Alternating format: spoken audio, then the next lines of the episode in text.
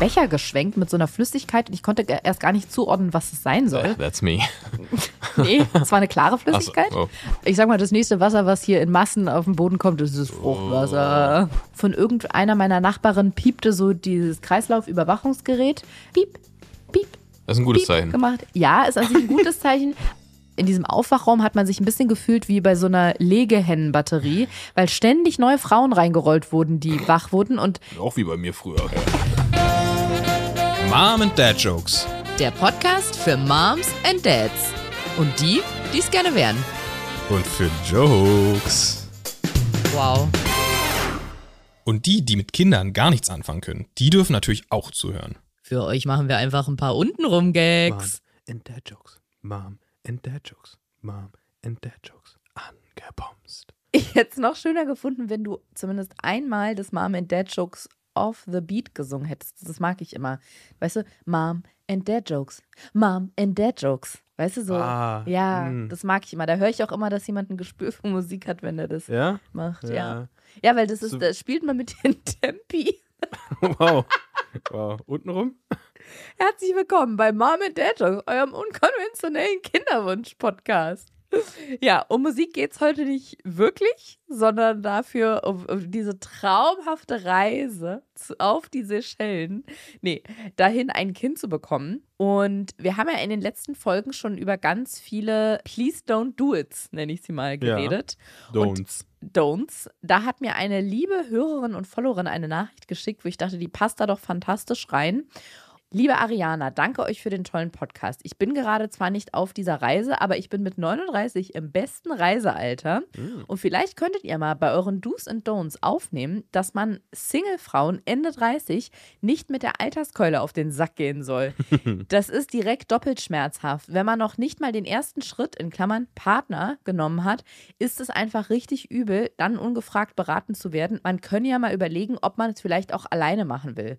Als ob man sich nicht des Alters bewusst wäre. Liebe Grüße und erfolgreichen Eisprung.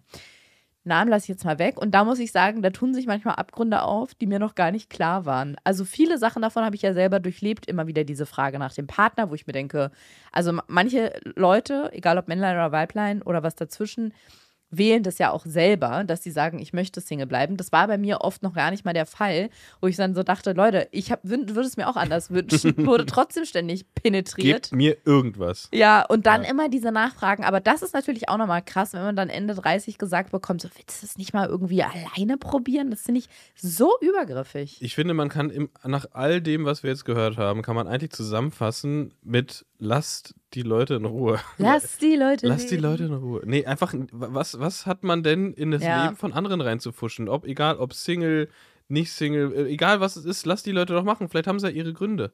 Ja. Also deswegen, äh, einfach, wa- warum muss man da so reinquatschen? Und warum, auch immer wieder dieses Gleiche, warum ist dieses, diese Frage, weil die Frage zielt ja immer nur darauf hinab, dass irgendwann sich zwei Leute zusammenfinden und ein Kind kriegen. Mhm. Warum ist das immer noch so das große Ziel der Gesellschaft und das ist das, was erfragt werden muss, wann dieser Punkt denn endlich erreicht sei? ja, ja, guter Punkt. Ich glaube, wir sind auf einem guten Weg dahin. Ich habe das Gefühl, da wird immer Wir mehr sind zu zweit. wow. Awareness für die Do- Don'ts geschaffen. Ja. Aber wie gesagt, wir sind auf dem Weg, noch nicht da. In dieser Folge, also wir reisen gleich wieder in die Vergangenheit und da muss ich mich einer ganz, ganz großen Angst stellen, beziehungsweise ich musste diese Angst dann auch überwinden, denn es war OP-Zeit quasi. Äh, it was op Operation Time for me. Ich musste auf den OP-Tisch. Und was es genau damit auf sich hatte, was da passiert ist, das hören wir jetzt, wenn wir alle zusammen zurückreisen Schnallt euch an. vom Gleis 10,5 Oh. in den November 2022. Herzlich willkommen zurück bei diesem fantastischen Podcast. Willkommen zurück zu Mom and Dad Jokes. So sieht es nämlich aus. Wir treffen uns hier, Brust, Prost. bei einem Glas Wein. Was Ah. bedeutet das? Das, das Update ist direkt da. Wir Mhm. trinken Wein. Das heißt, entweder sind wir wahnsinnig schlechte Eltern oder du bist noch nicht schwanger. Das finde ich auch witzig, wenn wir am Anfang immer sagen würden, ob wir, also wir, ich schwanger bin oder nicht. Und dann trinken wir Wein und alle denken so, oh, schade, das hat nicht geklappt. Dann Ja. so, yay! Ja, wir stoßen an mit Hartsprit. Du, es gibt wirklich, ich sag mal, krasse Leute. Vor allem, als wir aufgewachsen sind. Also wir sind ja Kinder der 90er, wie man so gerne sagt. Ich kann mich wirklich erinnern, dass ich diverse Frauen, aber wirklich schwangere Frauen, die Alkohol getrunken oder Zigaretten geraucht haben. Es war damals irgendwie noch so ein, Andere äh, Zeiten. es waren andere Zeiten, Da ja. hat man, da hat man beim Stillen und beim Fliegen noch geraucht. Ich habe mal eine Doku gesehen über eine Großraumdisco. Es ging vor allem um die Tür der Großraumdisco. Und dann Im Sinne von die Tür stehe, oder? Genau. Ja. Und da haben die eine Frau weggeschickt, die war völlig außer sich und die haben die Frau weggeschickt, weil die einen riesen Babybauch hatte. In der einen Hand eine Fluppe, in der anderen Hand eine Flasche Bier und Au. die, die Disco-Betreiber wollten das nicht riskieren, die Frau reinzulassen und haben sie weggeschickt und die war völlig erzürnt darüber. Konnte In, es nicht in der verstehen. Doku, ja, in so, na, also Doku ist. Stern TV. Doku ist sehr hochgegriffen, das war so ein RTL 2 durch die Nacht Ding oder sowas. Ja, gibt's immer noch. Das war jedenfalls unser Update in Form eines Weinanstoßes. Das heißt, das ist schon mal negativ. Schwangerschaftsstatus ist negativ. Wie ist das Stimmungsbarometer? Können wir Positiv. Ja? Was können wir dazu Achso. sagen? Nee, Stimmung ist gut. Echt? Dem Hund geht's gut. Alles super. Winter kommt, es ist immer dunkel. Winter is Ja, coming. Ja, ja. Stimmung ist drin und draußen dunkel. Ja, mittlerweile haben wir nämlich Anfang November, Anfang November 2022, an dem wir hier an unserem fantastischen Wohnzimmertisch sitzen und diese Folge aufnehmen.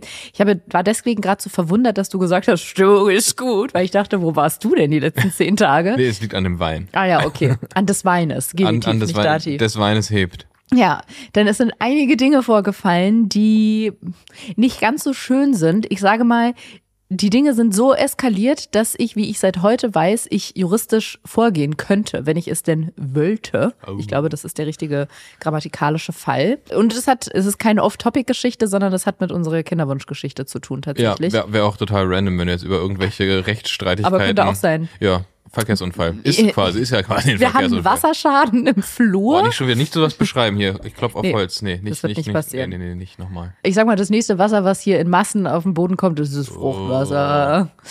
Nee, tatsächlich hat es leider mit unserer Kinderwunschgeschichte zu tun. Das ist was nicht so Schönes passiert, aber der Reihe nach. Die letzte Folge endete ja so, dass wir in unserem zweiten Monitoring-Zyklus uns befunden haben. Genau. Wo denn? In unserem zweiten Monitoring-Zyklus. Mhm. Ende Oktober war der vorbei. Ich habe hier gerade noch mal den Zettel vor mir, weil immer wenn ein solcher Zykl Zyklus von der Ärztin, also bei uns ist eine Ärztin, geplant wird, dann bekommt man so einen Behandlungsplan ausgedruckt. Wir hatten diesen Monitoring-Zyklus ja schon letztes Mal, da haben wir auch schon darüber geredet. Und ich muss sagen, ich war beim ersten, glaube ich, noch so ein bisschen aufgeregter. Ich weiß nicht, wie es dir ging, weil ich so dachte, jetzt ist das erste Mal, dass irgendwie noch von außen was dazugegeben wird. Du hast natürlich, Ja. du kannst das Ganze auch tatsächlich immer nur von außen betrachten, weil du die Sachen nicht nimmst. Genau, muss man dazu sagen, wir nehmen das nicht parallel. Das Nee. machst hauptsächlich du. Nur. Ja. ich. Und dadurch kriege ich halt mit, dass es passiert, aber es verändert ja in, bei mir jetzt äh, besonders im, im Alltag nicht so viel, weil ich vergesse es dann auch wieder, dass es passiert ist. Aber beim ersten Mal, klar, das war das erste Mal, dass von extern eingegriffen wurde und man natürlich dadurch denkt, dass die Chancen extrem steigern dadurch, Ja. steigen.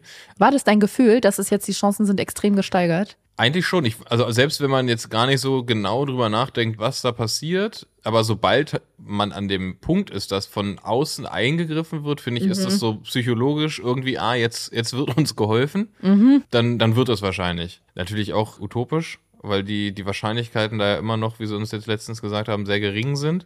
Aber man denkt es erstmal Ja. beim ersten Mal. Ja. Und genau, was war bei dir beim ersten Mal? Meine Hoffnung war deswegen auch beim ersten Mal noch viel größer. Hatte ich ja auch schon erzählt, dass ich da noch morgens, weil ich es aber auch immer noch weird finde, dass man am Telefon erfährt, ob man schwanger ist oder nicht, diese Tests gemacht hatte. Und ich habe diesmal aber auch wieder wie beim ersten Mal morgens die Tests gemacht. Aber das war so richtig, beim ersten Mal habe ich noch hier den teuren Clear-Blut-Test gemacht, weil ich so dachte, ja, da will ich ja auch sehen, wie dann da, wenn es da steht. Ich war zwar nicht optimistisch eingestellt. Also mein Gefühl war auch, es hat nicht geklappt. Aber für den letzten Funken wollte ich trotzdem diesen Clearblut-Test machen, Ja. um diesen, dieses Schwanger da zu sehen. Da stehen ja dann, glaube ich, auch immer schon die Wochen, die Wochenanzahlen, also die Schwangerschaftswoche, in der man sich befindet. Und mein Gefühl bei diesem zweiten Monitoring-Ende war so schlecht, dass ich nicht mal mehr den Clearblut-Test gemacht habe, sondern einfach nur diese billigen, die Aber ich ganz am Anfang. und mich auf Corona-Test mich dann richtig doll über zwei Streifen gefreut. Nee, aber ich habe ja ganz am Anfang, also als wir angefangen haben, vor mittlerweile fast anderthalb Jahren, so eine 50er-Packung Schwangerschaftstest geholt, also diese HCG-Tests. Aber genau, ich habe dann nur diese billigen ge genommen, weil ich dachte, ich verschwende doch jetzt hier keinen teuren Clearblut-Test für 12 Euro, wenn es eh nicht klappt. Und bin auch ehrlich gesagt relativ emotionslos dahingegangen. Und ich find, fand es dann fast so süß, weil die sind so bemüht. Also die sind da wahnsinnig nett. Klar erwischt man auch mal jemanden, der dann so ein bisschen neutraler ist, aber die meisten dort sind irgendwie so sehr, ich würde sagen, dem Thema angepasst. Ich wollte gerade sagen, aber vor allem neutral ist so das Schlimmste, was einem da eigentlich passieren Ja, kann. das ne? Aber ich stimmt. glaube, das ist auch, das ist ja quasi deren Kernjob. Weil alle, die da hinkommen, die kommen ja nicht mit einer Grippe, sondern die kommen ja mit einem mit einem etwas größeren Problem oder Anliegen. Ich finde aber, dass das kein Argument ist, weil ich gehe auch in ein teures Restaurant mit sehr viel Sternen und erwarte dann dann Top-Service und das ist oft trotzdem ja, nicht aber, das, gegeben. aber das ist ja auch das große Problem der Gastronomie, dass du ja meistens in den, in den, in den schäbigsten Spelunken einfach die deutlich besseren Leute hast und wenn du dann irgendwie in, in irgendeinen Sterneladen gehst, denken die Leute, sie müssten, müssten, hätten gar nichts nötig. Das ist ja das Nervige daran. Werbung. du Bene, Du, Ariana. Wir sind ja in der glücklichen Position, uns bald zu diesem großen erlauchten Kreis der Eltern zählen zu dürfen. Ja. Und ich, ich habe in deinem und auch meinem Freundeskreis schon oft mitbekommen, dass alle, die Kinder haben, nicht nur kleine Kinder, sondern überhaupt Kinder, dass dieses Thema Kochen und Essen vorbereiten ein richtiger, es ist ein sogenannter Brain Fang. Mhm. Weil es einfach wahnsinnig kompliziert ist, für eine Familie oder hau- überhaupt für Kinder das Essen zu planen für so eine ganze Woche. Was muss man einkaufen? Was braucht man? Viele Mäuler, viele Geschmäcke. Ist das der Plural Geschmäck? Geschmäcker? Ich weiß es nicht. Gemecker. Vor wird dann draus. Ja, wirklich Gemecker. Und bei uns kommt gerade noch dazu in der Situation, in der wir uns befinden, so in Vorbereitung auf das Wochenbett, Mhm. dass da auch alle raten, sorgt gut für euch, was das Essen angeht. Ihr habt keine Zeit und auch keinen Nerv dafür und seid viel zu müde und mit anderen Dingen beschäftigt, um, im- im, um im Wochenbett zu überlegen, was essen wir denn heute, was müssen wir Mhm. denn dafür einkaufen und am nächsten Tag wieder das Gleiche. Und für alle, also wirklich alle, die mit Kindern, die planen, Kinder zu haben, die, die vielleicht demnächst im Wochenbett sind, die, die gerade aus dem Wochenbett kommen, gibt es eine fantastische Lösung und zwar HelloFresh.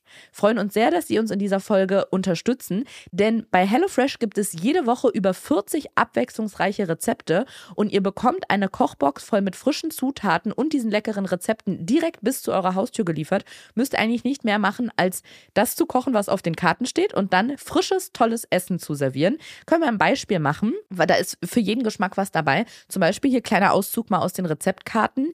Cajun Chicken mit Salat in Buttermilchdressing, wenn ihr denkt, was für ein Chicken, ja. Ich habe extra nachgeguckt, das ist aus der amerikanischen Küche aus Louisiana. Deswegen we say Cajun Chicken. Oder auch Kräuterschnitzel mit Spargel in Räucherspeck. Es klingt ist, geil. Es ist Spargelsaison. Oder vegane Gemüsepfanne mit Fenchel und Kokosreiz. Also es ist wirklich eine große, große, breite Palette, aus der ihr aussuchen könnt. Ihr habt keinen Planungsstress, keinen Einkaufsstress. Und dank dieser Rezeptkarten könnt ihr die Gerichte einfach und schnell zubereiten. Ihr könnt eigentlich wirklich, ihr könnt dabei meditieren. Ihr könnt im Kopf Rechenaufgaben der Kinder machen. Ihr könnt euch überlegen, wo ihr als nächstes in den Urlaub hinfahren oder fliegen wollt, weil ihr euch um die Rezepte und das Essen an sich gar keine Gedanken mehr machen müsst. Im Gegenteil, weil ich gerade ja von Urlaub gesprochen habe, mit den Kochboxen erlebt ihr täglich eine kulinarische Reise durch die ganze Welt, von vertrauten Klassikern bis zu kreativen Neuinterpretationen. Ja, Hammer. Und das ist nicht nur eine Reise, sondern es ist, wie du schon gesagt hast, alles so einfach. Und damit es noch ein bisschen einfacher wird, spart ihr auch noch mit uns ein bisschen was. Denn für euch haben wir jetzt das speziell ein kleines Angebot noch. Mit dem Code JOKES, J-O-K-E-S, alles groß geschrieben, J-O-K-E-S. Jockes. Jockes, sagt man hier. ja. Spart ihr in Deutschland bis zu 120 Euro, in Österreich bis zu 130 Euro und in der Schweiz bis zu 140 Schweizer Franken. Da wird der Rachen auch schön frei Da wird der, Ra- da wird, ja, da wird er frei, da wird er frei. Und es wird noch besser, nämlich der Versand der ersten Box ist kostenlos. Absoluter Knaller. Der Code ist für neue und ehemalige KundInnen gültig. Alle Infos und die Links zum Einlösen des Codes findet ihr wie immer in den Shownotes. Werbung Ende. Aber ich finde, das Die kann im Kinderwunschzentrum auch passieren, dass, Dass da Leute, dass die Portionen zu klein, dass die Spermaportionen zu klein Ja. sind und dass da Menschen arbeiten, die nicht sehr empathisch einfach sind und dann, weiß ich nicht, mit den PatientInnen relativ, ja, Na, ich glaube, was passieren kann, ist, dass jemand mal einen schlechten Tag hat. Das ist ganz Klar, normal. ja, natürlich. Aber das, ich glaube nicht, dass die jemand einstellen, der grundsätzlich irgendwie so ein Grummel ist. Kommt auf den. Oder so ein Babyhasser. kommt auf die Person an, die oder der die Person einstellt. Aber na gut, genau. Es war dann irgendwie so komisch, weil die so bemüht waren und ich da eh schon so emotionslos war. Dann wird einem da Blut abgenommen und dann ruft man ein paar Stunden später an. Ich glaube, so am frühen Abend habe ich dann angerufen und dann gu- sagt, gibt sie den Nachnamen ein und dann sagt Barbary, einmal das Geburtsdatum bitte. Frau Barbary, Sie sind leider nicht schwanger. Und in dem Moment konnte ich das irgendwie so von, wie so eine Outer-Body-Experience, so von außen betrachten, weil ich so dachte, ja, ja, come weiß. on. Ja, ich weiß. Sie, ja, genau. Also ist nett, dass die jetzt so traurig sind, aber brauchen sie gar nicht. Ich wusste es eh schon. Es war dann so ein bisschen so ein mechanischer Vorgang. Ich habe dann einen nächsten Termin bekommen, um zu besprechen, wie es weitergeht. Saß da im Wartezimmer. Ich habe dir sogar noch eine Nachricht geschrieben, weil da war eine Frau, die hatte ein Kleinkind mit. Das war so vielleicht ein knappes Jahr alt. Und dieses Weißt Kind. du, was, was, was, was ihr Job ist? Den Leuten so richtig Appetit machen. Sitzen ab und zu Frauen mit Kindern rein ins Kinderwunschzentrum, damit die Leute denken so, ja, damit die nicht so traurig sind, wenn es ich nicht klappt. Ach so, du meinst so nach dem Motto, guck mal, das könntest du So sein, Teaser- das could be you. ja, ja. Naja, das hat aber nicht so ganz geklappt, weil dieses Kind war sehr unzufrieden. Und es hat wirklich die, man wartet manchmal in einem Kinderwunschzentrum, obwohl man einen Termin hat, sehr, sehr lange. Und dieses Kind hat die ganze Zeit geschrien und gebrüllt wie am Spieß. Und die, ich hatte so eine ganz lustige Beobachtung, weil ich saß da.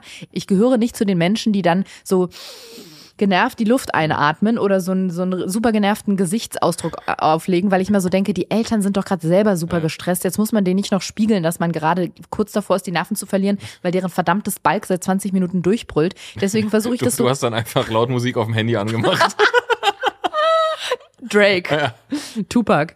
Nee, ich versuche das dann einfach mit mir selber auszumachen in meinem Inneren und mir das Ja. nicht anmerken zu lassen, weil ich denke, wem bringt das jetzt was, wenn ich der Person jetzt noch zeige, dass mir gerade den letzten Nerv raubt? Ihr ja wahrscheinlich Ja. auch. Ich sehe ja immer, wie gestresst Eltern sind, wenn Das, das, das, Kind das finde ich schreit. krass abhängig davon, wie die. Ob die bemüht sind, ob dass die- das Kind genau, ob, ob, die man Fresse sieht, hält. ob, ob man sieht, was deren Einstellung ist. Also es gibt ja auch so Eltern, wo man einfach denkt so, sag mal, hörst du das? Das, Ja, schreit, das schreit die ganze Zeit. Die dann so die- weiter die essen, dann ne? irgendwie so oder am Handy oder irgendwas und das Kind schreit und man denkt so, okay, also mal wenigstens irgendwie ein bisschen wippen oder irgendwas, ja, wäre ja schön.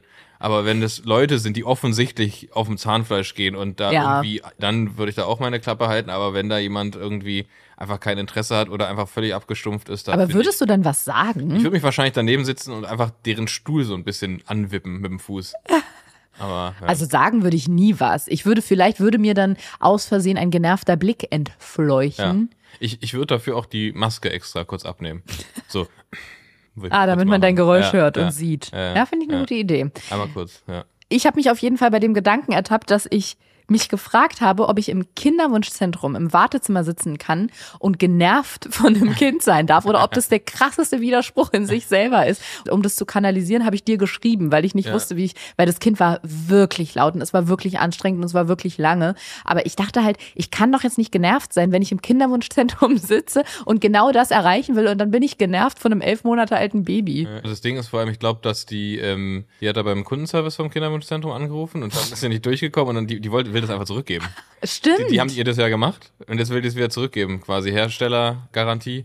Ey, was wäre das für eine krasser Geschäfts- oder Marktlücke, wenn das Kinderwunschzentrum gleichzeitig noch so eine Adoptionsstelle anbieten würde oder eine Babyklappe und die dann sagen, entweder machen wir sie schwanger oder sie können eins von den zurückgegebenen, Ah. kriegen die Todesnerven. Ja. Ja.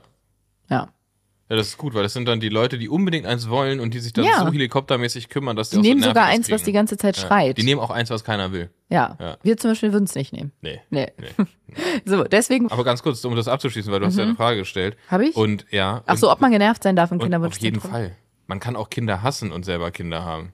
Ja? Ja, also man sollte nicht seine eigenen Kinder hassen, aber man kann alle anderen Kinder hassen. Ich weiß nicht, ob das eine gute Analogie ist, aber jetzt, nachdem wir unseren Hund, ich glaube, so zwei Monate haben, habe ich neulich festgestellt, ich liebe unseren Hund über alles. Balu wird nie wieder diese Familie verlassen. Er hat uns zu Eltern gemacht. Ja. Aber was ich immer noch eklig finde, was sich niemals ändern wird, ist Hunde, selbst meinen eigenen, der aus menschlichen Schüsseln frisst, auch wenn man die danach in die Spülmaschine stellt. Das fand ich vorher schon eklig vor Hunden und ich finde es auch immer noch eklig, obwohl wir jetzt einen haben. Findest du da den Akt des Essens des Hundes eklig oder die Schüssel danach? Findest du Die Schüssel danach. Findest du den, I, du ekliger. Das ist aus Menschenschüsseln. Ja, ähm, und dann kann ich ja sagen, dass er bei mir im Büro immer aus diesen Schüsseln frisst. Ich weiß, finde ich auch. Ich finde es eine Zumutung, dass man Leuten, die keine Hunde haben, zumutet, dass aus der Schüssel, aus der sie ihren Salat gerade essen, am Tag davor ein Hund mit seiner Zunge, mit der er Urin von der U-Bahn-Kante abschlabbert, da sein, sein, sein Fertigfleisch draus gefressen hat. Finde Ich eine Zumutung. Ich finde es anders. Ich möchte es nochmal so sagen. Es ist eine Zumutung, Ich finde finde ich. es eher schlimm, dass die Leute ihren Salat in die, Scha In eine Hundeschüssel. Ja. Gut, nun denn. Jedenfalls hatte ich dann den Termin bei der Ersatzärztin, sage ich mal. Du warst nicht dabei. Nein. Wieso bist du eigentlich, ich überleg gerade, bei vielen dieser Termine bist du nicht dabei, weil gar nichts irgendwie Spektakuläres passiert und weil es oft während deiner Arbeitszeit ist, ne? Genau, weil die gerade die, die Blutabnahme oder beziehungsweise die, Sch- die vor allem die Spritztermine, die liegen ja immer in der Tageszeit und da kann ich, also da brauchst du weder einen Fahrer noch Ein Händchen gibt es zum da Halten. irgendwie groß Diskussionsbedarf. Ja. Da ist der Ablauf relativ klar. Ja. Und das wäre, ich sag's wie es ist, das wäre ein bisschen anstrengend. Ja. Also ich war bei der Frau Dr. Ersatz, nennen wir sie jetzt einfach mal, Frau Dr. Ersatz. Unsere Ärztin, die uns beide betreut in diesem Fall quasi, die war im Urlaub, deswegen hatte ich den bei einer Kollegin und die hat gesagt, dass es ab jetzt zwei Optionen gibt, wie man weitermachen kann. Und zwar natürlich diese eine OP, also dass man einmal nicht nur prüft, ob Endometriose besteht und ob das vielleicht der Grund sein könnte für, für den unerfüllten Kinderwunsch, sondern auch, dass man sich gleich mal die Organe anguckt, wie die Eierstöcke, die Eileiter und dass man da halt einmal im Bauchraum guckt. Und das Vorgehen, ich, ich persönlich muss sagen, ich finde es ein bisschen eklig, aber der Bauch wird mit so einem Gas aufgewölbt, damit die Organe so Wie so sich eine Wasserleiche. ja, so ein bisschen stelle ich es mir auch vor. Oder wie diese ähm, Blauwale, die so an Küsten Oh, die Arme. ja, da die, weißt du, wenn die, Ja. sterben und dann so aufgasen, Ja. da gibt es so viele Wenn die Sonne Videos. drauf scheint, Wenn dann die Sonne drauf die. scheint, genau, dann gären die. Und das Krasse Oh. ist, wenn es euch interessiert, ich weiß, es ist jetzt kein sehr positiver Beitrag, aber könnt ihr das mal bei YouTube oder Ja, bei einem krass. anderen Medium eingeben. Das ist wirklich krass, weil die werden dann an Küsten angespült und entweder platzen die von alleine oder manchmal werden die auch von so Fischersleuten Die aufgeschnitten. müssen kontrolliert geplatzt werden. Genau, da müssen die kontrolliert geöffnet werden Ja. und dann kommt da eine Gaswolke raus und die Organe und das Blut, das schießt halt wie, also es ist halt komplett auf Spannung und dann wird es geöffnet. So wie, ein, wie so eine Wasserbombe oder so ein Luftballon mit Wasser gefüllt, wo jemand eine Nadel reinsticht und dann platzt das Teil komplett auf. Sind wir noch bei den Wahlen oder blei- bei nee, den- wir bei der OP? bei der OP. Nee, aber so ungefähr stelle ich es mir vor, weil der Bauch wird dann so aufgegast, damit da schön viel Luft um die Organe rum ist, damit man die schön sehen kann. Ja. Damit die nicht so wie so ein, wie so ein stellt euch das wie ein, wie ein Luftballon vor, in dem man ein Eurostück reinstopft, dann ist es ja ganz eng und man kann da überhaupt nichts drin machen. Und wenn man den Luftballon dann aber aufpustet, Genau. dann klackert der Euro da drin hin und her. Ja, das hast du schön und das gesagt. ist die Lunge. Äh, ja, genau. Das wird dann gemacht und dann kann man sich halt, kann man gucken, ob Endometriose besteht, sich die Eierstöcke, die Eileiter angucken und die anderen Organe und vor allem der große Vorteil in Anführungsstrichen ist halt, wenn Endometrioseherde gefunden werden, findet auch gleich diese Sanierung statt, also die Entfernung der Endometrioseherde. Das heißt, die Diagnose und ich sag mal Heilung, nein, nicht Heilung, aber Behandlung findet in einem Schritt statt. Das ist das Erste. Und das Zweite, bin mir gerade nicht sicher, ob das die Hysteroskopie ist, aber ich glaube schon, das ist die Alternative. Das ist quasi ein kleinerer Eingriff. Da geht man nur mit einer Kamera unten rein und ich glaube mit so einem Schabeinstrument, entnimmt eine Probe von der Gebärmutter, um zu gucken, ob die Entzündungswerte aufweist. Man kann sich aber auch die Eierstöcke angucken und die Eileiter werden mit so einem Kontrastmittel auf Durchlässigkeit überprüft. Also der Unterschied ist, dass es ohne Schnitte gemacht wird. Das ist nicht laparoskopisch, sondern kann einfach unten durch. Aber Nachteil oder Unterschied zur Laparoskopie ist, wenn da was gefunden wird, kann man zum Beispiel keine Endometrioseherde rausschneiden. Genau, das waren erstmal so die zwei Optionen und ich bin ja ein sehr, sehr großer OP-Schisser. Ich habe ja eh immer schon Angst vor Narkose. Meine größte Angst ist immer, dass ich mitten in der Narkose aufwache und die OP mitbekomme. Alles gut? Entschuldigung, ich mache hier gerade ein bisschen Lärm, weil ich mir neuen Wein eingieße. Ja, mir auch, oder? Hast du Ja. mir auch nochmal Rotwein Ja. eingeschenkt? Vielen Dank. Das ist ein sehr leckerer. Ja, freut Croix mich. du Breuil. Ja. ja. Richtig schön Blutfarben. Das erinnert mich an Ja. die letzten zwei Tage. Aber dazu kommen wir gleich. Ich habe eine Frage. Mhm. Deine Angst aufzuwachen während der OP, wo kommt die her? Kommt die aus Film oder so? Oder kennst du Leute, denen das passiert in ist? meiner Also wo- Schule, wo- also auf dem Gymnasium, war mal einer, dem das passiert ist. Echt, ja? Mhm. Was war das für eine OP? Blinddarm oder so? Geil, so richtig offener Bauch, ey. Oder Leiste oder irgendwas. Ja. Ja, ist bestimmt auch schmerzhaft. Aber so, ja, so Beinbruch oder irgend sowas, und wenn du so eine richtig dicke Schiene ans, an Oberschenkel kriegst, ey. Ja. dann Das. Schlimme ist ja für mich, dass man sich, also Es ist ja auch sehr hypothetisch, wovor ich da Angst Ja. habe. Es ist ja nicht so, dass das eine Gefahr ist, die bei jeder zweiten OP besteht. Genauso wie ich dann auch Angst habe davor, dass man aus der Narkose nicht mehr aufwacht. Es gibt halt ganz Gut, aber das kriegst Sachen. du dann ja nicht mit. Ja, aber du. Dann bin ich traurig, weil du traurig bist. Dich in Ja, Grenzen. ne, ich, äh, Balu. Also ich habe da sehr viele Ängste, gebe ich auch ganz offen und ehrlich zu. Ich glaube, dass es auch ein Kontrollding ist, ne, weil man so die Kontrolle komplett abgeben muss. Mhm. Stimmt, das ist ja ein Problem. Und auch das. Aufwachen. Ich habe dann Angst vor den Schmerzen, wenn man aufwacht und vor den nächsten Tagen, weil sie mir auch gesagt hat, ja, also diese Laparoskopie, bei der, um die Endometriose festzustellen, das ist halt schon ein wirklich großer Eingriff. Dieses Gas zum Beispiel, sie meinte, das wird natürlich nach der OP abgelassen, aber man ist mindestens eine Woche krankgeschrieben, weil das Gas kommt nicht komplett raus und es sucht sich dann in den Tagen nach der OP so seinen Weg raus und es steigt dann meistens, ich sage das bestimmt gerade medizinisch komplett falsch, aber so ungefähr sinn, sinngemäß hat sie es mir erklärt, den Weg quasi über die Wirbelsäule und das ist ganz oft vorkommt, dass man dann so Hals- und Nackenschmerzen oder Schulterschmerzen hat, weil das Gas da halt aufsteigt und so aus dem Körper Ich raustritt. stelle mir das gerade vor, wie so in so Comics, wenn die irgendwas Scharfes essen und dann so, Ja, so, so, aus so, den Ohren so Pfeifen. Pfeifen aus dem Ohren. So ungefähr ist es, glaube ich. Auch. Wahrscheinlich. Damit hat sie mich dann erstmal entlassen und hat aber auch gesagt, ähm, sie reserviert mir quasi schon mal im Kinderwunschzentrum den OP-Termin für in einer Woche und ich könnte noch warten, bis meine Ärztin aus dem Urlaub ist, mit der telefonieren und bei der nochmal mir das Go dafür abholen. Und dann stand dieser OP-Termin. Genau. Das war jetzt vor zwei Tagen. Erstmal Spoiler, du bist aufgewacht aus der Narkose. Ja, da, ich bin aufgewacht aus der Narkose und ich bin mittendrin auch nicht, mittendrin nicht aufgewacht. Ja. Ich bin erst aufgewacht, als ich aufwachen sollte. Aber die, die Woche davor war wirklich schlimm, weil mindestens einmal am Tag kam der Gedanke daran so hoch und dann habe ich so eine kurze Panikwelle verspürt. Da ging einmal so ausgelöst von so ganz schnellem Herzrasen, schweißnasse Hände, ging so einmal durch meinen Körper. Oh Gott, am Freitag ist die OP. Ich habe das schon immer gehabt, ehrlich gesagt. Es ist gar nicht mal nur bei Operationen. Ich weiß noch, als ich vor der Führerscheinprüfung stand, vor elf Jahren oder wann das war, oder auch vor der Abiturprüfung, solche Prüfungsmomente oder so Ereignisse, vor denen ich große Angst habe, sind so schlimm für mich, dass ich wirklich das Gefühl habe, ich drehe durch. Ich weiß noch, meine Mutter arbeitet ja im Krankenhaus und als wir kurz vor der Abitur, also nicht als meine Mutter und ich vor der Abitur, Abiturprüfung standen, sondern ich und meine MitkommilitonInnen, Sind Mitschüler. MitschülerInnen, habe ich meine Mutter gefragt, ob sie mir aus dem Krankenhaus nicht Beruhigungsmittel mitbringen kann. Und da meinte sie auch, Ariana, das kann ich nicht machen. Die hat mir dann Globuli gegeben. Ich hatte das Gefühl, die haben nicht gewirkt. Schön Chupa Chups. Hier. Ja. Lutsch mal was. Oh. Oh, so haben wir uns doch auch Oh, ja, kennengelernt. stimmt. Ja, beruhig, komm, das beruhigt, komm, das beruhigt dich, habe ich gesagt. Der Satz kommt mir bekannt vor. Aber so, ja, Situationen, vor denen. Gesundheit. Oh, da niest der Hund. Gesundheit. Hoppala, hoppala. Oh mein Gott. So Situationen, vor denen ich so große Angst habe, die lösen einen solchen Stress in mir aus, es ist wirklich nicht mehr normal. Und ich habe dann wirklich sowas wie Todespanik. Anders kann ich es nicht beschreiben. Todespanik. Ja. Weil Weil, weil, ganz kurz, was ist Todespanik? Todespanik ist, ich habe nicht wirklich ist das ein Angst Begriff? Ist das ein Ding? Also hast du das gegoogelt und dann kam, oh, also sie haben Nee. Todespanik. Nee, das habe ich mir gerade ausgedacht. Ah, okay. Todesangst gibt es ja. Aber, okay, vielleicht stufen wir das nochmal ab. Also ich habe In- nicht Angst davor, ernsthaft zu sterben, aber Mhm. der, der Stress in meinem Körper ist so groß, dass ich das Gefühl habe, ich drehe fast durch vor Angst. Ist der Stress so groß, dass du denkst, ah, das ist mir jetzt zu viel, jetzt wäre ich lieber tot als in dieser Situation? Ja, oder? fast. Oh, fast. oh, okay. Der Stress und die Anspannung sind so hoch, dass ich denke, ich ertrage das nicht mehr. Dadurch, dass ich auch in Therapie bin, macht euch keine Sorgen, Leute, weiß ich auch, woher es kommt. Wir versuchen das Ganze ja auch gerade in den Griff zu kriegen. Ja, genau. Witzigerweise hat meine liebe Freundin Evelyn, Evelyn Weigert, vier Tage vor der OP an einem Dienstag zu mir gesagt, dass sie einen Termin fürs Piercen hat, fürs Ohrlochstechen. Und ich habe dann so nebenbei gesagt, ah, das will ich auch schon seit Ewigkeiten, aber traue mich nicht, weil ich Angst habe vorm Stechen. Und sie meinte, aber du hast doch Ohrlöcher. Da meinte ich, ja, und es war auch eine wirkliche Tortur, die zu bekommen. Wie alt warst du bei den ersten Ohrlöchern? Bei meinen ersten Ohrlöchern war ich vielleicht so 17, 18. Ah, so spät? Ja. Ah, okay. Ja. Weil Ich kenne das jetzt zum Beispiel so aus, aus, aus Spanien, also da kriegt man direkt als Baby, zack, Das finde zack, ich immer durch, bang. komisch. Ja, da bist du eh noch, bist du eh noch durch den Wind. Ja, Zack, direkt. Das finde ich komisch. Ja. Ja.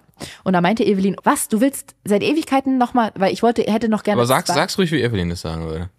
Wie würde sie es denn sagen? In der in Evelyn Voice. Ich kann ihr Fränkisch nicht gut nachmachen. Ich kann nur Bayerisch und nicht mal das besonders gut. Ist das ein Unterschied bei, äh, keine Ahnung. Ariana, komm. Genau so. Na, Spatz, du kommst mit. Nee, wow. Das klingt wie so Resi von der Almhütten.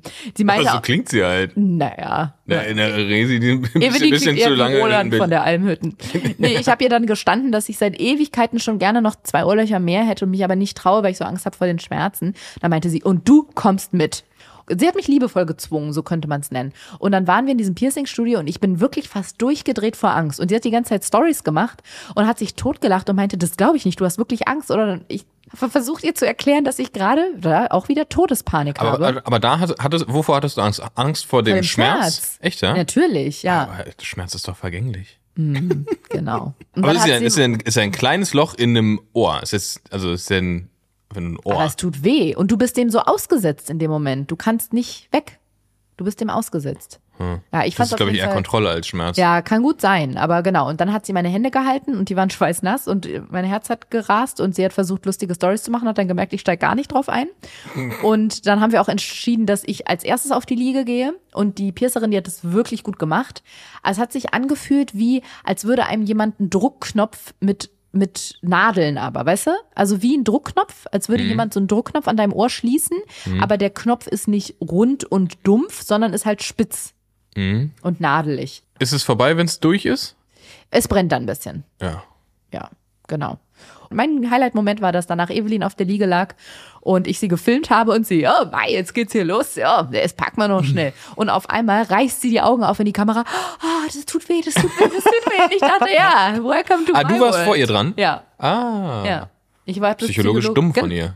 Oh, psychologisch schlau von mir, weil ich nämlich Angst. Ich, Ja, immer als erstes. gut. Immer genau. als erstes. Auch ja. irgendwie waren so von, was habe ich Vergleichbares, wenn man von Bäumen, von Ho- hohen Klippen ins Wasser springt oder irgendwas. Immer als erstes. Jedenfalls muss ich aber zugeben, hat mir das Ohrlochstechen ein bisschen die Angst vor der OP genommen, weil ich gemerkt habe, ich schaff das. Es tut Ja. weh und es ist Ich- scheiße, aber ich überleb's. Ich würde sogar so weit gehen, dass es dir nicht die Angst genommen hat, sondern du warst, du warst richtig positiv, du warst richtig bereit für die OP. Du hast es mir verkauft. So, wenn Mhm. ich das schaffe, dann schaffe ich alles. Das stimmt. So war das auch ein ganz kleines bisschen.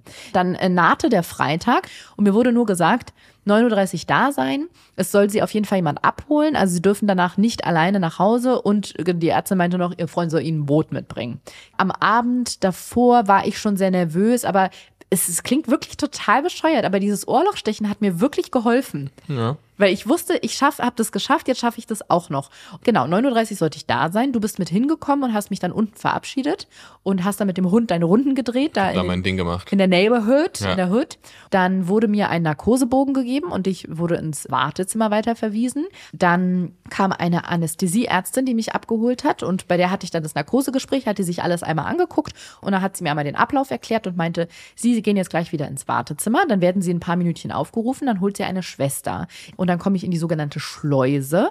Da gibt's dann Die so Sauberkugel. die Zauberkugel, ja, es ist wirklich die Zauberkugel, weil unter Zauberkugel mache ich dann in so ein Spind, in so ein Schließfach meine ganzen Sachen, bekomme ein OP-Hemdchen, diese schicken Teile, die vorne zu und hinten offen sind. Außer man zieht's andersrum an. So, zieh das an, kann noch mal auf Toilette gehen und dann komme ich schon in den Aufwachraum. Dort komme ich in ein Bett und dann meinte sie, kuscheln Sie sich da schön rein. Dann kommt eine Schwester und legt Ihnen einen Zugang. Dann hole ich sie ab, wir gehen zusammen in den OP, da laufen wir rüber, dann legen sie sich hin und dann geht's auch sofort los. Und da meinte sie, ob noch Fragen offen sind und da meinte ich, nee, ich habe halt nur Angst, weil ich habe irgendwie immer so diese blöde Angst, dass ich mitten in einer OP aufwache. Und da meinte sie, das wird nicht passieren, das ist da noch nie passiert. Und sie meinte, fand ich auch sehr lustig, weil sie in dem Moment hatte sie was von skandinavischer Massenmörderin, meinte sie, sie wachen nur auf, wenn ich das will. Das war sehr lustig. Und dann, wie von ihr angekündigt, kam auch kurz darauf die Schwester und hat mich mitgenommen. Dann kam ich in dieses Schleusenzimmer, habe meine Sachen in den Spind reingetan, bin nochmal Pipi machen gegangen und das war ganz Und da bist du lustig. eingepennt. Im Sitzen, beim Kacken. Nee, sie meinte, sie ziehen das Hemdchen an, Unterhose bitte ausziehen, Socken können sie anlassen, BH können sie selber entscheiden. Witzig, das war auch mein Spruch immer. So haben wir uns auch kennengelernt. Ne? Und du meintest, Sachen einfach im Spind Genau. Schlüssel kannst du mitnehmen, kannst du in die Probacke klemmen. Und da habe ich all meine Sachen da reingetan und dann meinte die Schwester noch, sie können ihr Handy auch mitnehmen, das können sie hier im Aufwachraum einfach auf den Tisch legen. Dann haben sie es gleich da. Wenn sie aus der OP kommen, dann können sie mit ihrer Abholperson gleich kommunizieren. Und dann bin ich in den Aufwachraum rein, dann hat sie mich quasi mir mein Bett zugewiesen und ich muss sagen, das hat sich dann so ein bisschen angefühlt, als würde ich gerade aus meinem Körper heraustreten. Das war auch wieder so ein Ding, weil dann lag ich da und habe an die Decke geguckt. Von irgendeiner meiner Nachbarin piepte so dieses Kreislaufüberwachungsgerät. Piep, piep. Das ist ein gutes piep Zeichen. gemacht. Ja, ist an sich ein gutes Zeichen, aber diese Krankenhausstimmung hat mich halt auch so unruhig und nervös gemacht. Und das war auch wieder so ein Moment, wo ich kurz vorm Durchdrehen war, tatsächlich. Ja. Weißt du was, was, wenn, also die, diese Krankenhausstimmung, also natürlich nicht geil im Krankenhaus zu sein, aber wenn man was hat, dann beruhigt mich das, weil ich weiß, okay, ja, hier kann mir eigentlich nichts passieren. Das sind ja überall Leute, die Ja. sich drum kümmern würden. So abgeklärt konnte ich das leider nicht sehen. Also ich lag dann in dem Moment da, war ja da auch alleine und dachte, ich will, dass es einfach vorbeigeht. Also diese Anspannung war für mich kaum zu ertragen. Und dann kam die Assistentin der Anästhesistin und meinte, sie legt mir jetzt den Zugang. Und sie meinte dann auch, Sie können ruhig hingucken. Ich so, nee, ich will das nicht sehen. Und als sie dann fertig war, ich sollte ja zum Setzen eine Faust machen. Ich habe zwar die Faust locker gelassen, aber hatte die Hand immer noch so ganz verkrampft wie zur Faust geballt. Und habe den Arm, der lag auch so ganz krampfig immer noch auf dem Bett. Und dann meinte sie, Sie können den Arm ganz locker lassen. Gucken Sie mal. Und hat den so gebeugt. Das heißt, ich habe gemerkt, wie dieses Plastikschläuchlein in meinen Arm reingeht. Ey, ich war wirklich zwischen Kotzen und ohnmächtig werden. Ich so, nee, ich will das nicht, ich bin ganz empfindlich, will das auch nicht sehen. Und sie, ah, okay, ja, klar. Und hat so den Arm unter die Bettdecke, hat so die Bettdecke rüber, jetzt sehen sie gar nichts mehr. Und ich dachte so, ja, vielen Dank. Ich hatte mal, ich war mal im Krankenhaus und hatte halt den ganz normal den Zugang über den Handrücken. Mhm. Ja, auch eine OP, Schlüsselbein-OP. Und da ist es von Nachteil, wenn man vergisst, dass man äh, den hat. Oh, ja. Weil ich habe, ich so weiß, beim Anziehen? ich habe irgendeine, ich weiß nicht genau, irgendeine Bewegung gemacht oder Oh, mich gedreht im Bett oder irgendwas. Ich habe das vergessen und dann hat's mir mal richtig schön daran gezuppelt. Ja, Ja. das ist ekelhaft. Genau, und dann habe ich da noch ein paar Minütchen Zeit gehabt, mich in meine Angst reinzusteigern. Und dann kam die Anästhesistin zu mir und meinte, so, Frau Barbary, wir können jetzt zusammen in den OP gehen. Werbung. Ariana. Benedikt. Ähm, sag doch den Leuten mal, was ich liebe. Alles, was zwei Räder hat und wo Fahr vorne dran Mm, ich, ich liebe Radsport. Ja, ich weiß. Und, und ich liebe Radsport gucken. Gucken vor allem. Gucke Ja, ich ich gerne. weiß. Weißt du, was das Problem an Radrennen ist? Das Radrennen. Nee, die sind, Für mich. Nee, die sind sehr lang und die halten sich vor allem nicht an die Zeiten, wo ich irgendwie zu Hause bin oder im WLAN bin. Das stimmt. Und das heißt, ich muss sehr lange, sehr viel über mein Handy streamen. Ja, wir haben ja neulich einen Kinderwagen ausprobiert und da hast du schon getestet, wie du dein Handy reinstellen kannst, damit du dann, wenn das Kind da ist, beim Kinderwagen fahren, Radrennen auf dem Handy gucken kannst. Genau, und was ist dann? Dann bin ich mich draußen unterwegs mit dem Kind, mit Kinderwagen und mit Radrennen. Und dann, ne, was passiert? Schwuppdiwupps, Ist das Internet aus? ist das Internet das aus. ist alle. Kein Datenvolumen mehr. Ist das das, worauf du anspielst? Da, das ist das Problem. ja, und ich krieg's ja manchmal mit, so ein Radrennen geht ja mehrere Stunden, ne? Ja. Also es ist wirklich Ja, ja. absurd. Ja. Teilweise sieben Stunden. Das Gute ist, es gibt ja nicht nur Probleme auf dieser Welt, es gibt ja auch Lösungen. Und deswegen freuen wir uns sehr, dass unser heutiger Werbepartner Frank ist, die uns bei dieser Folge unterstützen, denn die machen all diese Dinge zu gar keinem Problem mehr. Denn Frank gibt es jetzt inklusive 5G. Frank ist euer günstiger Tarif im besten D-Netz, denn das ist das, wenn ihr euch fragt, was ist das, was die Leute haben wollen. Also auch ihr, es ist das D-Netz, Leute. Und ihr könnt den Vertrag bzw. den Tarif vollständig per App abschließen und auch verwalten. Müsst also nicht mehr irgendwo anrufen. Ich habe da auch das Gefühl, das ist das, was man heutzutage nicht mehr will. ne? Man möchte nicht mehr Nee, irgendwo anrufen also ich vor allem nicht. und mit Menschen sprechen in Hotlines. Perfekt, könnt ihr ganz stressfrei machen per App, habt auch keine Vertragslaufzeit und ihr bekommt bei Frank entweder 10 Gigabyte für 10 Euro oder wenn ihr viel SurferIn seid, also wenn ihr sagt, das Surfbrett, das Internet und ich, wir sind Friends, wir sind so, wir sind richtig dicke, dann bekommt ihr 20 Gigabyte für 15 Euro. Könnt ihr also wählen. Außerdem könnt ihr monatlich kündigen. Gibt es eigentlich keinen Grund für, wenn ihr bei Frank seid, aber könnt ihr, wenn ihr möchtet. Ihr habt alle Möglichkeiten, sie stehen euch offen. Ihr habt eine Allnet-Flat, das heißt telefonieren und SMS so viel ihr wollt und ihr bekommt das beste Telekom-Netz mit 5G. Aber das ist noch nicht alles, denn Frank ist nicht von gestern, auch nicht von vorgestern. Frank ist nicht mal von heute, sondern eigentlich ist Frank von morgen. Sie sind so wahnsinnig zukunftsmäßig ausgerichtet. Ihr könnt nämlich bei Frank nicht nur mit SEPA-Lastschrift zahlen, sondern auch mit PayPal. Und jetzt kommt das Beste, ein kleines, ein Bonbon, könnte man das sagen? Ein Leckerli. Ein Schmankerl. Ein Schmankerl. Bis zum 30. Juni nämlich könnt ihr euch und eure FreundInnen vierfach belohnen und euch jeweils, also pro Person, 4 Gigabyte on top sichern. Das heißt, ihr bekommt je nach dem Tarif, den ihr bei Frank habt, 14 Gigabyte für 10 Euro oder 24 Gigabyte für 15 Euro. Ich fasse euch das einfach nochmal zusammen. Mit Sehr dem gerne. Code JOKES4, J-O-K-E-S, 4 als Zahl. Und jetzt muss man sagen, das J vorne groß Das J groß. und den Rest klein. So, dann Jokes 4. JOKES4 mit großem J und mit 4 als Zahl. Genau. Bekommt ihr bis zum 30.06. 4 Gigabyte on top jeden Monat. Wie das alles funktioniert, erfahrt ihr auf frank.de slash jokes oder noch einfacher, ihr klickt einfach den Link in unseren Shownotes. Werbung Ende. Das war so witzig, weil dann hast du so dein Krankenhaushemdchen an, ohne Unterhose und läufst auf deinen Kuschelsocken da so über den Flur mit deinem krampfigen Arm, mit deiner Plastik. über den Flur, durch den ich da auch durchgelaufen Nee, bin? nee, nee, hinten, um einen, hinten vom, Hintenrum. hintenrum vom Aufwachraum geht der ab. Ah, okay. Genau. Das wäre richtig witzig. Wenn da so, so halb benebelte Frauen so, Ja. so zombie-mäßig auf ihren Kuschelsocken. Läufst, läufst so einen Raum weiter und ich war echt froh, dass der OP nicht so schlimm nach OP aussah, muss ich sagen. Also, Mhm. das waren jetzt nicht komplett gekachelte Wände und so total klinisch. Ich habe Ja. mir den Raum immer so gekachelt vorgestellt. Wie beim Metzger oder so beim Schlachter. Ja. Genau, und dann standen da, glaube ich, noch zwei oder drei Schwestern, die waren auch total nett, ganz fröhlich auch. Die eine meinte, dass ich ihr jetzt meinen Namen und mein Geburtsdatum nennen muss, weil die hat dann so einen kleinen Becher geschwenkt mit so einer Flüssigkeit und ich konnte erst gar nicht zuordnen, was es sein soll. That's me. Nee, es war eine klare Flüssigkeit. oh. Also wie Wasser. Ja. Und ich dachte erst, es ist That's für eine. Urinprobe. Aber er hat sich mir dann schnell erschlossen, dass die ja eine Gebärmutter, also von der Gebärmutter eine Probe, eine Gewebeprobe entnehmen. Damit hat sie dir gewunken. Mit dem, mit dem Sie hat ihn so geschüttelt Ah. und meinte, äh, ähm, sagen Sie mir einmal Ihren Namen und Ihr Ach, Geburtsdatum. weil sie das dann darauf geschrieben hat, oder? Nee, weil das da drauf stand und sie überprüfen musste, Ach so, ob das okay, stimmt. ja. Mhm. Genau, dass sie den richtigen Becher der richtigen Patientin zuordnen. Habe ich meinen Namen gesagt und mein Geburtsdatum. Das stimmte alles. Hm, sehr gut. War wie so ein Quiz. Ja. Ich dachte so, Ja. hä, wo sind jetzt die 100 Euro? Ja. Äh, War doch richtig Name und. Geburtsdatum. Und dann sollte ich mich auf diese Liege legen. Also ich, die meinte hier mit dem Popo hier drauf, hat er so so raufgeklopft. Und ich muss echt sagen, das ist aber ein richtig krasser Vorteil von so einem Eingriff. Es geht alles wahnsinnig schnell. Ich sollte mich da hinlegen und dann meinte die Anästhesistin, fummelte da so an meinem Zugang rum und meinte, und jetzt geht's auch schon los. Und dann meinte ich, "Wa- heißt das, dass Sie das jetzt gleich schon spritzen? Und dann meinte sie, hab ich schon.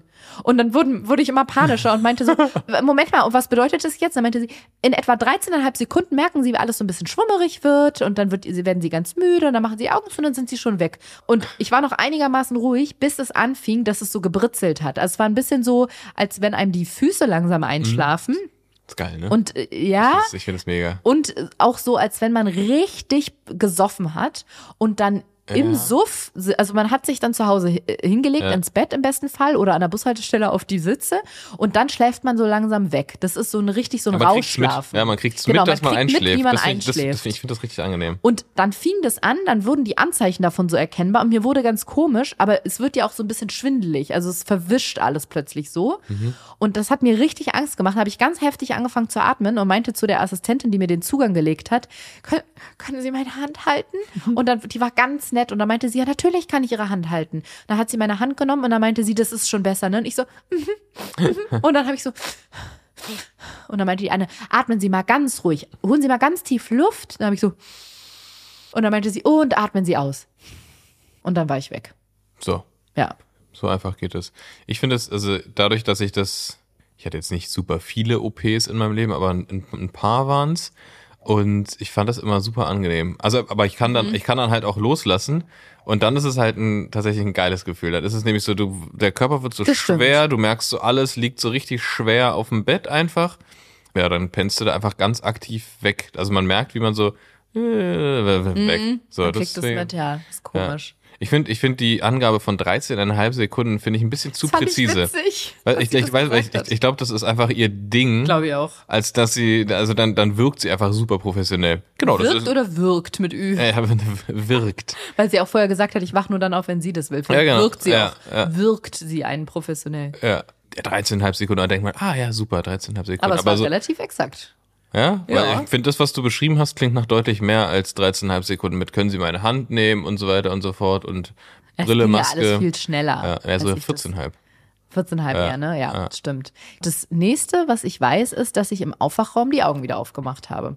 Und das Witzige ist aber, dass ich muss die Augen schon mal aufgemacht haben, bis vor dem Mal, an das ich mich erinnern kann, denn ich habe sehr viele Nachrichten, die ich dir schreiben wollte, mit du kannst jetzt langsam nach oben kommen und ich werde langsam wach, habe ich meiner Mutter geschrieben. Ich habe Jan, meinem geliebten Manager, geschrieben, I'm a survivor. Und das ist eigentlich das Peinlichste. Ich weiß nicht, ob ich das, also wir nehmen diese ganzen Podcast-Folgen ja auf in einer Zeit, in der wir nicht außer mit unseren Freunden und Verwandten und irgendwie nahestehenden Mitgliedern unseres sozialen Kreises sprechen wir jetzt in der Öffentlichkeit nicht darüber. Also aus aufklärungstechnischen Gründen und vor allem um Paare und Frauen zu ermutigen, ja, die auch irgendwie vor so einer Behandlung oder am Beginn so einer Behandlung stehen, um denen zu zeigen, dass die nicht alleine sind und wie verbreitet sowas ist und auch mal mit diesem Mythos aufzuräumen, dass man einmal ungeschützt Sex haben muss und dann schwanger ist. Dafür machen wir das ja und machen das ja öffentlich. Aber zum jetzigen Zeitpunkt, wo noch so unsicher ist, wie es weitergeht und wie lange es noch dauert, mir ist irgendwie noch unwohl dabei, das so öffentlich zu teilen. Mit Freunden redet man irgendwie, aber auch nicht im Detail. So, also Ja. so eher so, bei mir ist es, glaube ich, wahrscheinlich dieses typisch männliche, so, ja, wenn es Mhm. passiert, passiert's. Aber jetzt nicht, dass ich da jetzt irgendwie die großen Probleme. Also ich müsste viel über dich reden und über deine körperlichen Befindlichkeiten. Also wenn es mein Ding wäre, so dann wäre es für mich einfacher darüber zu, oder dann würde ich es machen, aber so finde ich, ist das überhaupt gar nicht mein Business so. Nee, aber durch diesen Podcast gehst du ja auch den Schritt zu sagen, du sprichst in der Öffentlichkeit darüber. Ah, das, so ist es. Das haben wir nicht abgemacht. Nee, ich wollte Das ist unser Tagebuch. Auch, ich, ja, es ist ja wirklich ein bisschen unser auditives Ja. Tagebuch, aber mit einem on a mission irgendwie, Ja. ne? Aber genau, was ich eigentlich sagen wollte, ist, dass wir zum jetzigen Zeitpunkt zwar noch nicht wirklich so mit der Außenwelt groß über dieses Thema sprechen, aber wie jetzt mit diesem Podcast, wir so ein bisschen die Zeit versuchen festzuhalten oder so ein bisschen versuchen festzuhalten, was gerade so alles passiert auf dieser Reise. Anders kann ich mir nicht erklären, dass ich in Narkoserausch den Willen hatte, das zu dokumentieren, dass zu einem Zeitpunkt, an dem ich mich nicht erinnern kann, dass ich wach war, ich auf meinem Handy ungefähr 40 Videos und Fotos von mir aus dem Aufwachraum habe. Auf den Fotos, die sind wirklich absurde Fotos, teilweise so Zehnerreihen, wo so zehn Fotos hintereinander sind, wo ich einfach nur wie stoned in, in die Kamera gucke. Und dann gibt es Videos, die zwischen zwei und 24 Sekunden lang sind, auf denen ich einfach nur, was mache ich da? Ich blinzel. Nicht mal das so Ja. richtig. Ein, einmal, einmal hältst du einen Daumen hoch. Und das, ist, das, das ist ein absolutes Highlight. Ein, ein Auge so halb offen, ja, ja, und dann, und dann ein Daumen hoch. Die Videos haben wir dann, glaube ich, abends, am Abend der OP, also vorgestern am Freitagabend auf meinem Handy gefunden. Und es ist einfach nur absurd, weil ich habe es dann noch rekonstruiert. Man kann ja durch den Zeitstempel auf dem Handy sehen, von wann die Aufnahmen sind. Und ich konnte ja sehen, wann ich das erste Mal dir bewusst geschrieben habe. Ja. Und diese Videos und Fotos sind 20 Minuten vorher entstanden. Das heißt, ich muss einmal wach geworden sein und habe schon Aufnahmen von mir gemacht, an die ich mich nicht mehr erinnern kann. Ich erinnere mich nicht mehr, wie das entstanden ist. Und dann bin ich wohl noch mal eingeschlafen und bin dann wieder aufgewacht und dann stand auch die eine nette Schwester aus der Schleuse, die Schleusenschwester vor mir. Schwester, Schleusenschwester. Und dann hat sie mir, das ist auch so komisch, also die machen da nichts falsch, überhaupt nicht, aber in diesem Aufwachraum hat man sich ein bisschen gefühlt wie bei so einer Legehennenbatterie, weil ständig neue Frauen reingerollt wurden, die wach wurden und Auch wie bei mir früher. Und dann hat man den Raum selber rein, verlassen und dann kam die Nachschub. nächste wieder rein. Ja, es war wirklich so. es war, also es waren jetzt nicht Platz für so viele Frauen, aber die Fluktuation war sehr hoch. Ja, auch da. Ja, auch da, genau, ja, ja. Und dann hat sie mir und auch denen, die parallel zu mir wach wurden, da gab es so einen großen Tisch, da waren so Thermoskannen mit Tee. Da hat sie immer der Frau, die wach geworden ist, einen heißen Tee mit Zucker gemacht. Und dann sollte man diesen heißen Tee mit Zucker trinken. Und das habe ich dann auch gemacht. Und dann kam sie immer zu mir und hat äh, geguckt, ob es mir vom Kreislauf her gut geht und hat mein Bett so aufgestellt und mir das Kissen in den, hinter den Rücken gelegt. Fernseher So- angemacht. Den Fernseher angemacht, mir die Füße massiert, mir einen Kuss Ja. gegeben. Und dann habe ich in der Zwischenzeit dir noch geschrieben, dass du jetzt langsam nach oben kommen kannst. Bin dann in dieses Schleusenzimmer, habe mich wieder umgezogen, kam aus dem Zimmer raus und dann warst du da schon auf dem Flur. Und dann sind wir uns da begegnet. Du hattest den Hund im Auto. Du hast mir mein Brot gegeben. Ja, also ein Brot, was du dir selber geschmiert hast. Ich habe es wirklich, wirklich nur mitgebracht. Ne? Also, Ja, ich habe mir das selber geschmiert. Du hast mir mein von mir selbst geschmiertes Brot mir gegeben. Ich habe da mein Brot gemümmelt und dann hat uns eine Ärztin aufgerufen, hat uns dann mit in einen Besprechungsraum genommen und du hast es danach so schön zusammengefasst, als wir im Auto saßen und nochmal über das Gespräch geredet haben, meintest du, dass sie von Anfang an so hat durchblicken lassen, dass sie was gefunden haben, aber dass es nicht so schlimm ist. Ja, das kenne ich aus der Schule noch. Das war auch Mhm. immer dieses, wenn, also man irgendwie ein Ergebnis oder irgendwas bekommen hat und man wusste, okay, super ist nicht, aber so richtig schlimm ist auch nicht. Mhm. Also so, ja, ich bin nicht durchgefallen, also jetzt auch nicht die beste Leistung, die man bringen konnte. Ja. ja so ungefähr war das. Das war so ein, so, ein, so ein Mittelding, dass sie schon deutlich gemacht hat, da war was, aber Achtung, jetzt kommt keine Hiobsbotschaft, keine Katastrophen. Dann hat sie gesagt, dass sie im Grunde drei Sachen.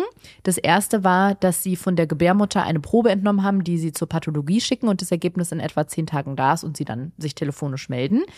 Das zweite war, dass sie leichte Endometrioseherde gefunden haben und sie meinte, es ist an der Gebärmutter eine Endometriose zu erkennen, aber dass die nicht sehr tief ging und, und das, genau, sehr Ja. oberflächlich und das ist eigentlich das Wichtigste, dass an den Eierstöcken keine Endometriose-Zysten sind. Also da ist alles gut. Und dann das letzte, das dritte und das aber auch das Einschneidendste eigentlich, dass sie meinte, mein linker Eileiter ist komplett verschlossen.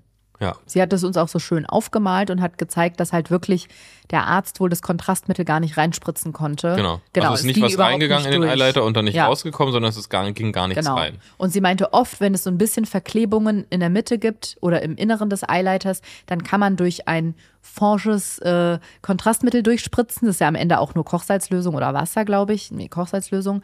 Dann können sich Ja. die Verklebungen lösen, wenn die nur leicht sind. Aber sie meinte, wenn das Kontrastmittel gar nicht erst reingeht, ist es schon relativ doll verschlossen und da gibt es keine Chance quasi. Aber sie meinte, der eine ist ja noch da und der ist noch wunderbar intakt.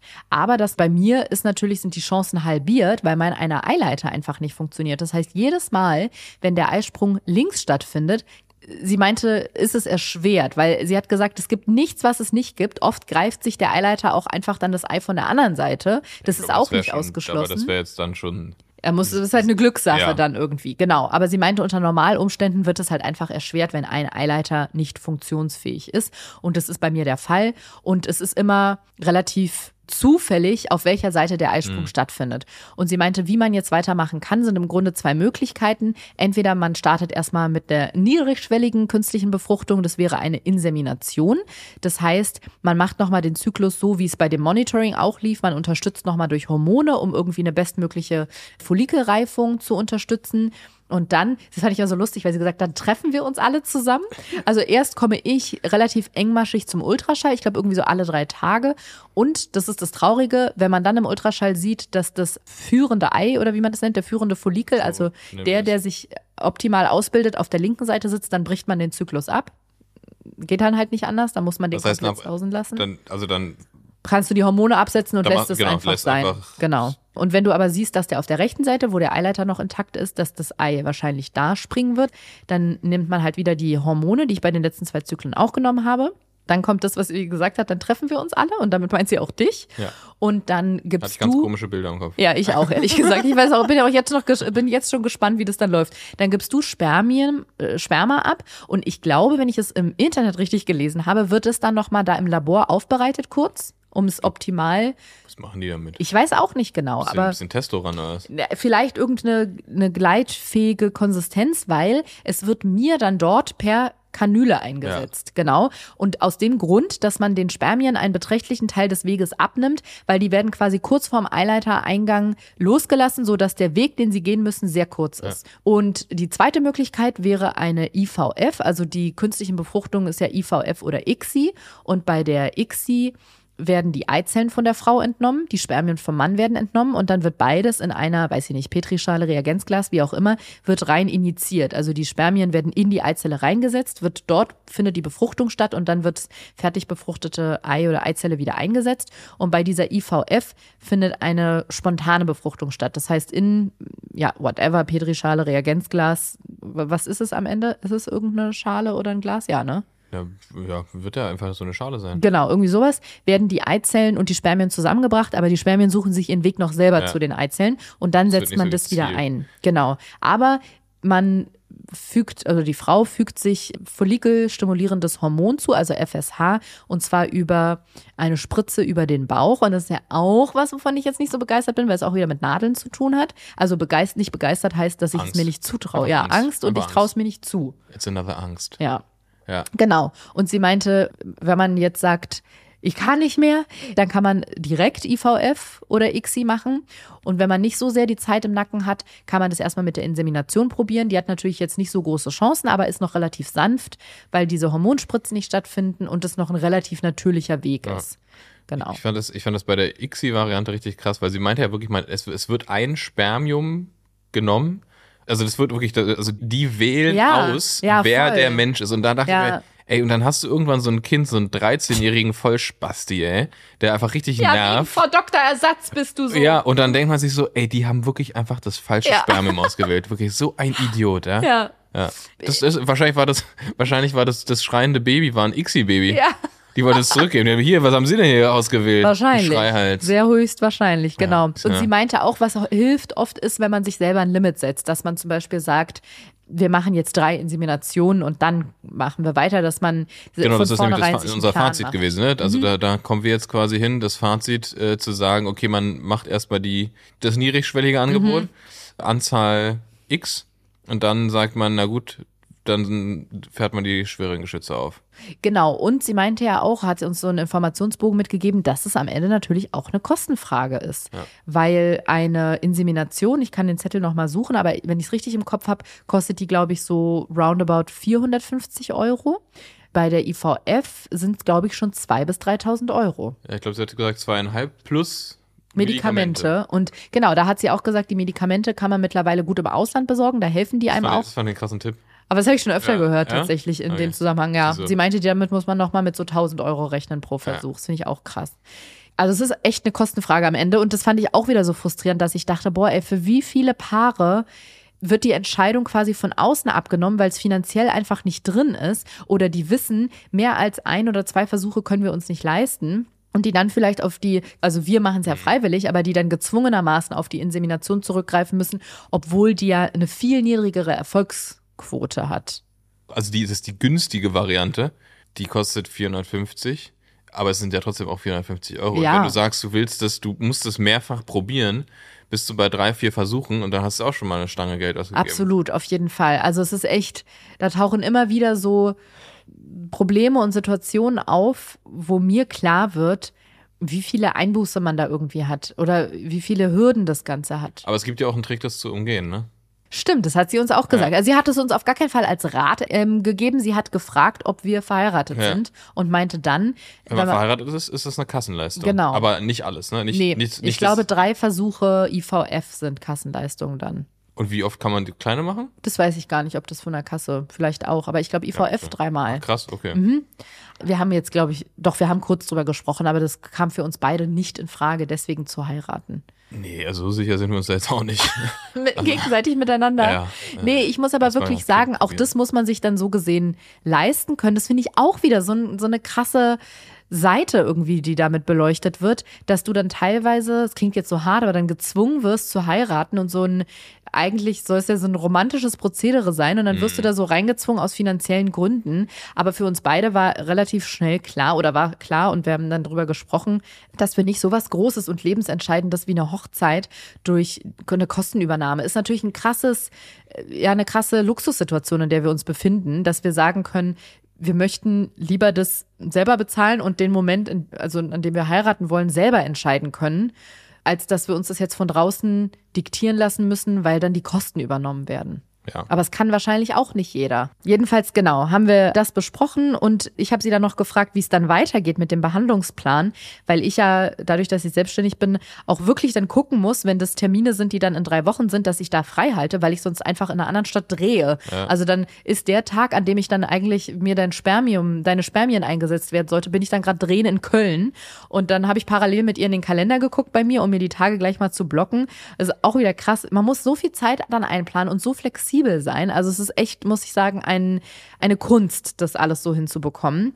Dann sind wir mit dem Behandlungsplan gegangen und wussten, so geht's jetzt weiter. Aber das, das, also was ja im Prinzip so ein bisschen das Fazit ist, ist, dass aber endlich mal was gefunden wurde, ne? Genau, dazu wollte ich jetzt kommen, dass meine Ärztin, die, mit der ich die Woche telefoniert habe, mit mir den Eingriff besprochen hat, die meinte dann noch, aber es wird alles gut sein. Und das Witzige war, als sie das ausgesprochen hat, war so mein Gefühl, das teile ich gar nicht, diese Ansicht, weil mein Gefühl war wirklich nicht, ich möchte, dass alles gut ist, sondern mir war fast das Ergebnis schon total egal, weil ich dachte, ich will einfach nur, dass endlich was gefunden wird. Ja.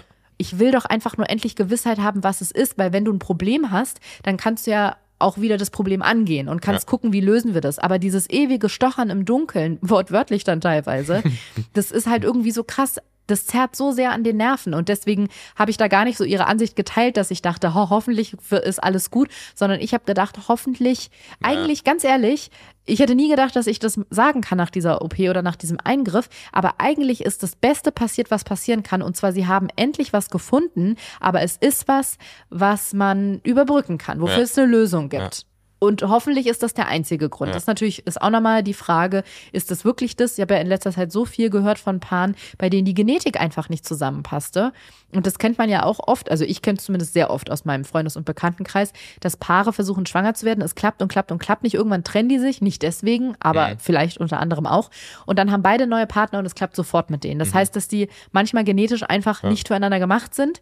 Also das gibt es ja einfach Paare, wo das nicht miteinander korrespondiert von der Genetik her. Und natürlich habe ich da noch so eine, so eine kleine Restangst, dass das mit dem Eileiter nicht das einzige Problem sein könnte. Aber Jetzt wollen wir erstmal darauf konzentrieren, dass sie das gefunden haben und dass es was ist, was es schwieriger macht, aber nicht unmöglich. Ja. Ja, Ja, man kann jetzt mit irgendwas arbeiten. genau. Ja. Ja. Und dann ist ja am heutigen Tage noch etwas passiert und ich. La grande Miseria. Ja, ich hasse eigentlich Teaser, aber das Problem ist, unsere Aufnahme läuft schon relativ lange und ich glaube, aus zeitlichen Gründen schaffen wir das heute nicht mehr rein, sondern müssen Das es in die ist voll. nächste Folge verschieben. Das Band ist voll. Aber ich, das Wichtigste haben wir heute besprochen mit der OP. Es ist halt noch was passiert, was danach erst rauskam, wo ein bisschen was schiefgelaufen ist. Ich verliere nicht meinen kompletten Unterleib, aber das hätte eigentlich nicht passieren dürfen. Aber die Folge wird zu lang, wenn wir das jetzt auch noch besprechen. Deswegen würde ich vorschlagen, wir besprechen das einfach in der nächsten Folge. Es ist alles okay, aber es ist Ja, wahnsinnig passiert. viel Blut. Äh, Es gab tatsächlich wahnsinnig viel Blut und es ist einfach was, was schön wäre, wenn es nicht passiert wäre. Aber alle Beteiligten werden es überleben. Wir sprechen einfach beim nächsten Mal drüber, ne? So machen wir das. So, so und ich gieße mir noch den letzten Schluck ein. Muss auch mal sein. So. Oh, Mutti, Mutti, lass gut gehen. cheers. Mm, ganz tolles Bouquet. Mhm.